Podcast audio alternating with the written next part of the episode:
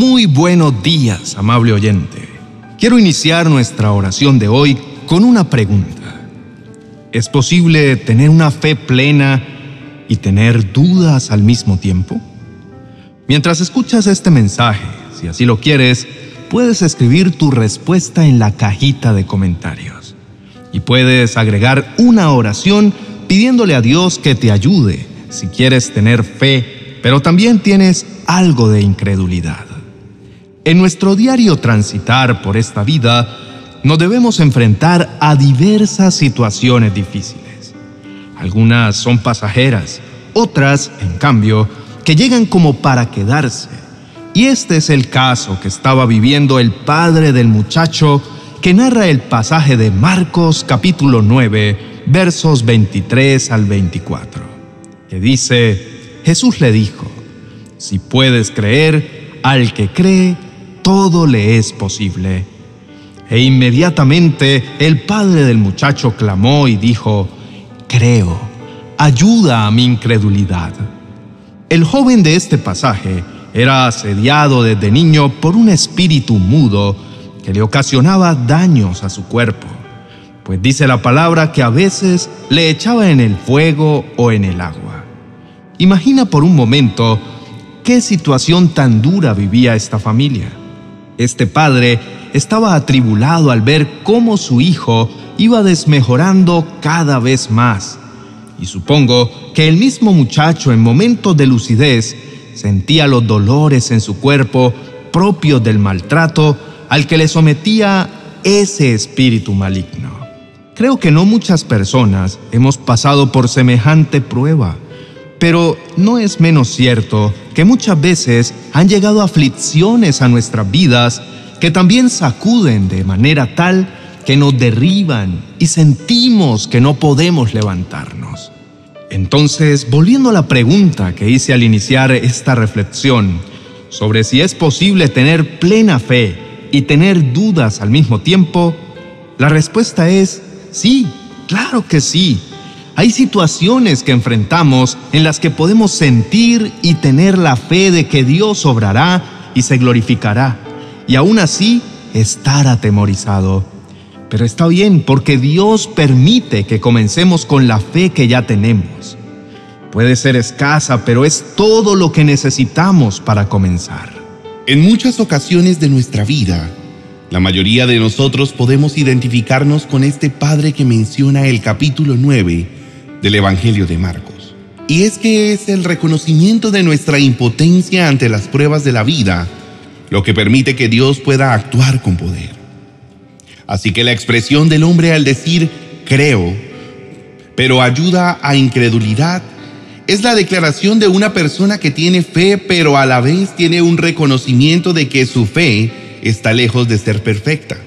Y es que la tendencia hacia la incredulidad es un factor repetitivo y frecuente en la mayoría de nosotros como seres humanos. Esto incluye también a cristianos sinceros que con todo el corazón se han entregado completamente a Dios. A lo largo de la Biblia vemos como, por ejemplo, los escogidos de Dios, a pesar de haber visto y oído sus maravillas, se enfrentaron con la incredulidad. El campo de batalla contra la incredulidad se desarrolla prácticamente en nuestra mente. Cuando ésta quiere imponer sus criterios racionales sobre las promesas eternas y los principios espirituales establecidos por Dios en su palabra. Se trata entonces de dos campos opuestos entre sí que luchan de continuo dentro de nuestra mente, nuestra razón y la fe. Entonces, querido hermano y amigo, luchar contra la incredulidad es un reto de cada día, que se vence mediante la oración constante, la reflexión y el estudio de la palabra de Dios. Cuando estamos en medio de las pruebas y las crisis de la vida, generalmente no sabemos qué esperar. Es más, debemos confesar y reconocer que muchas veces tenemos muy altas expectativas, pero muy poca fe. Por eso, en esta mañana quiero regalarte tres pasos para vencer la incredulidad y aumentar tu fe. Primer paso, ejercicio espiritual diario. El primer paso para superar la incredulidad y aumentar nuestra fe es ejercitar diariamente nuestra relación con Dios. La fe es tan difícil para nosotros porque es espiritual.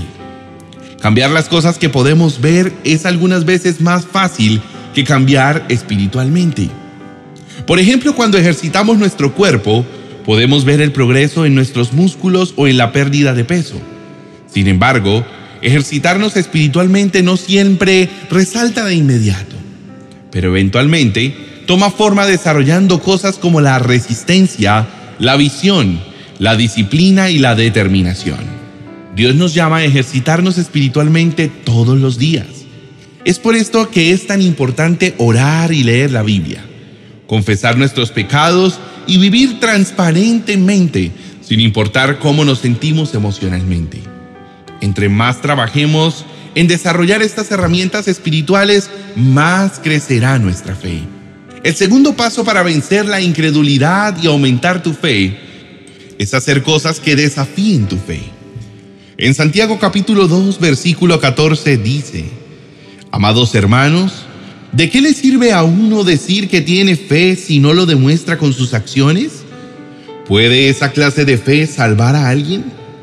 Y es que solo por hablar de fe no significa que la tengamos. Saber acerca de la fe y tener fe son dos cosas bien diferentes. El pasaje que les leí es de Santiago, claramente establece que la fe y las acciones van juntas. La única forma de superar la incredulidad es tomando la decisión de hacer las cosas que nos asustan, que nos intimidan y que nos desafían a creer.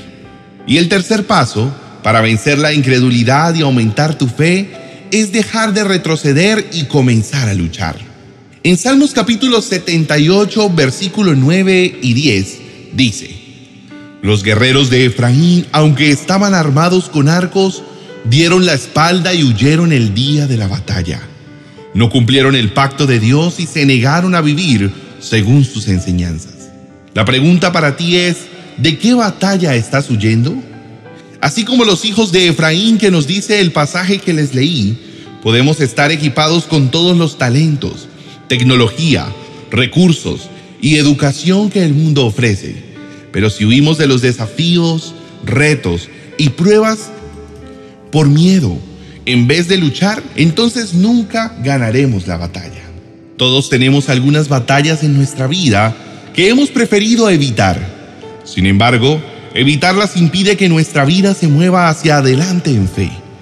La única forma de superar la incredulidad es dejar de huir y comenzar a luchar.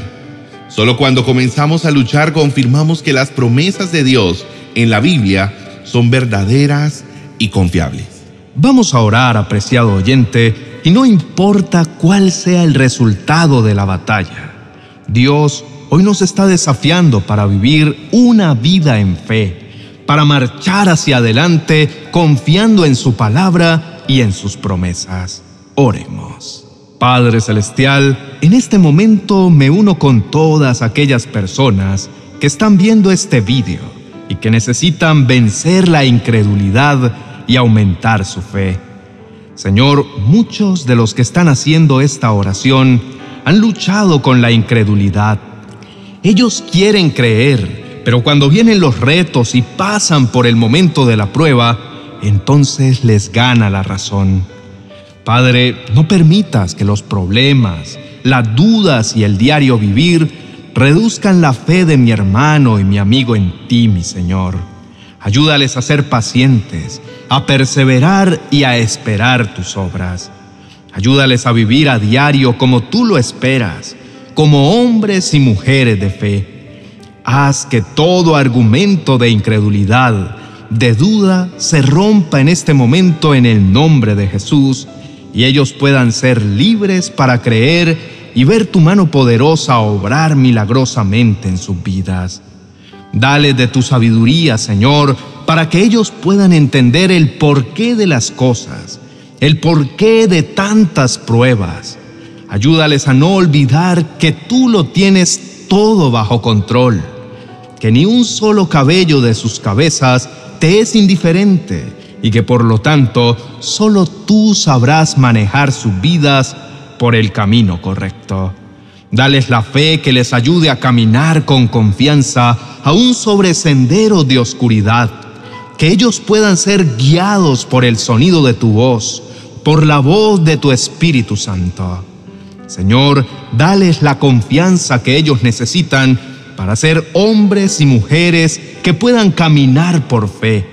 Señor, tú eres el único que todo lo puede, el que vive y reina por los siglos de los siglos, el único digno de recibir toda la honra, la gloria y el poder.